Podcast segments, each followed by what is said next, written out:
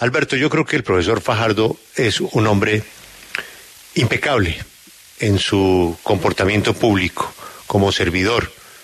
Es un señor que no ha tenido ningún problema, ninguna tacha en su conducta o en su calificación moral. Lamentablemente en el servicio público se enfrentan denuncias y se enfrentan quejas y se enfrentan decisiones que se toman y que en algunos casos no necesariamente las toma el gobernante, sino las delega. Yo no sé particularmente cuál sea el sustento de la defensa del doctor Fajardo, que se merecería pues superar esto lo antes posible porque estamos hablando del perfil del candidato que tanto necesita Colombia. Está lejos de la clase política, está lejos de la politiquería, tiene la formación de un, de un profesor, de un humanista, pero además ya fue ejecutivo del servicio público. ¿Qué está pasando? Que una profunda investigación de la Contraloría, de más de 100 investigadores, de la unidad anticorrupción de la Contraloría, concluyó que había un detrimento fiscal monumental. Son más de 4 billones de pesos. Y concluyó en unos responsables. Los responsables son 26 personas y una cantidad de compañías. Ahí, pues el abogado decía, esto es una persecución, esto es una decisión política, pues ni más faltaba que si el señor Contralor está obrando políticamente, pues tendrá que responder por esa acusación tan grave. Pero por ahora lo que hay es un fallo ratificado en segunda instancia. Ese es el fallo contra el que tiene que pelear el profesor Fajardo. En este momento, pues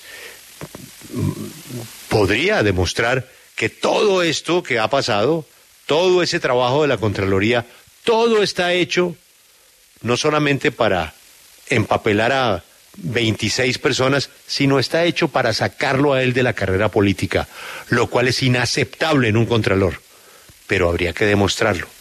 Mientras tanto, él dice, el abogado, hay que controlar al Contralor. Pues ni más faltaba que el Contralor también tiene que responder por sus hechos y por sus acciones. Y si se llegara a demostrar lo que sugiere el abogado, y es que esto es una patraña política, una conspiración contra el profesor Fajardo, pues tendrá que responder por semejante delito si ellos lo prueban. Pero la realidad es una sola, Alberto. En la Contraloría ya no hay nada que hacer. A él le quedan dos caminos en Colombia. Tutela o Consejo de Estado y le queda un camino internacional. Medidas cautelares que le devuelvan sus hechos políticos, sus derechos políticos. ¿Hay algo más que pueda hacer el profesor Fajardo, Alberto? Eh, no. Me parece que la forma en que usted ha sintetizado el problema me parece correcto. Es o tutela o Consejo de Estado. Pero es evidente que en el país todas las fuerzas que opinan sobre el tema, incluyendo sus adversarios, han reconocido que el doctor Fajardo merece eh, que se le pueda aclarar su situación de la manera más pronta. O sea que eh, a mí me eh, llama la atención que el doctor Fajardo, que tiene un nivel bajo en las peleas, en este caso, pues le haya ido en términos generales bien ante la opinión, por lo que usted dijo desde el principio, que el señor eh, quiere eh, que le arreglen y le definan su situación de la manera más rápida y las dos fórmulas para conseguirlo es o Consejo de Estado o tutela. Pero repito, subrayo, que todos sus adversarios hayan pedido que se le aclare esa situación con la misma rapidez que lo pidió el candidato Fajardo. Sí, lo que pasa es que también hay quienes dicen, Alberto, que está inhabilitado. Está inhabilitado. Pero ese sí es un tema jurídico que se resuelve rápidamente. Es, técnico, eh, pero, pero políticamente, Alberto, ¿cómo hace un candidato a la presidencia de la República, Alberto, con un fallo de la unidad anticorrupción de la Contraloría Adverso, Alberto. ¿Cómo así? Sí. Él, eh, él, él, puede decir, mire, yo esa decisión no la tomé, esa decisión yo la delegué, eh, fue, eso, eso, no me pueden condenar por un error administrativo. Bueno, no sé, puede decir muchas cosas. Sí. Pero hoy, en segunda instancia, hoy... Está confirmada. Está confirmado. Sí, sí, sí, sí. No, eso sí, so, eh, pelear con los hechos no tiene ninguna... Mire, dice lo siguiente. Fortuna. La Contraloría.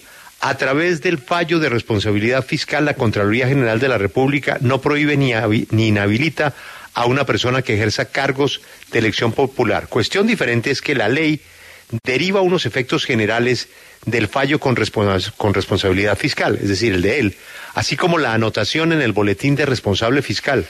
Él está en el boletín de responsable fiscal.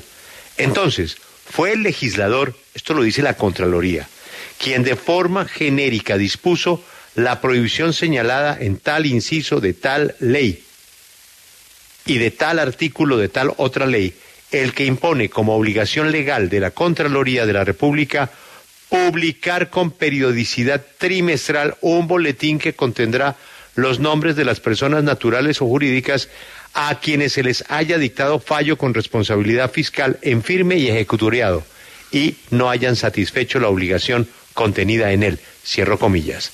Abro comillas. Para efecto de lo anterior, las Contralorías territoriales deberán informar a la Contraloría General en la forma y términos que ésta establezca la relación de las personas a quienes se les haya dictado fallo con responsabilidad, así como las que hubieren acreditado el pago correspondiente de los fallos que hubieran sido anulados por la jurisdicción de lo contencioso y de las revocaciones directas que haya proferido para incluir o retirar sus nombres del boletín según el caso estableciéndose por el mismo artículo 60 de 2000 que, comillas, el incumplimiento de esta obligación será causal de mala conducta. Cierro comillas. Estoy leyendo el concepto de la Contraloría. Sí, pero sí. también hay un concepto de procesalistas administrativos que dicen que no está habilitado porque la reforma al Código de Procedimiento Administrativo y de lo Contencioso ordena enviar a revisión del Consejo de Estado, lo cual pues no inhabilita durante ese tiempo. Y eh, pues eh, lo mejor es que eh, los procesalistas, como el doctor Bejarano, por ejemplo, sean los que expliquen bien cómo es esa posibilidad de que no se inhabilite. Bueno. Ojalá que pueda resolver muy pronto el grave inconveniente que recibió el viernes con esa confirmación y que si su apoderado, porque esto no lo he dicho, yo no se lo he oído a Fajardo, se lo oí a su apoderado, que si su apoderado insiste, insiste en que este es un montaje político del Contralor, no, no. que lo sustente. No, pero digo, ese sí no es el camino, porque eso no sirve para nada. Lo que se necesita es saber si está inhabilitado y en qué forma él podrá mmm, contrarrestar los argumentos que llevan a la Contraloría a tomar esa decisión. Mire, Julio, yo solamente leo el trino de nuestra Luz Elena Fonseca. Numeral, el futuro de Fajardo es y estará lleno de abogados. Eso es lo que le espera al doctor Fajardo. Tribunales, ya sea aquí o fuera del país, para resolver su futuro. Punto.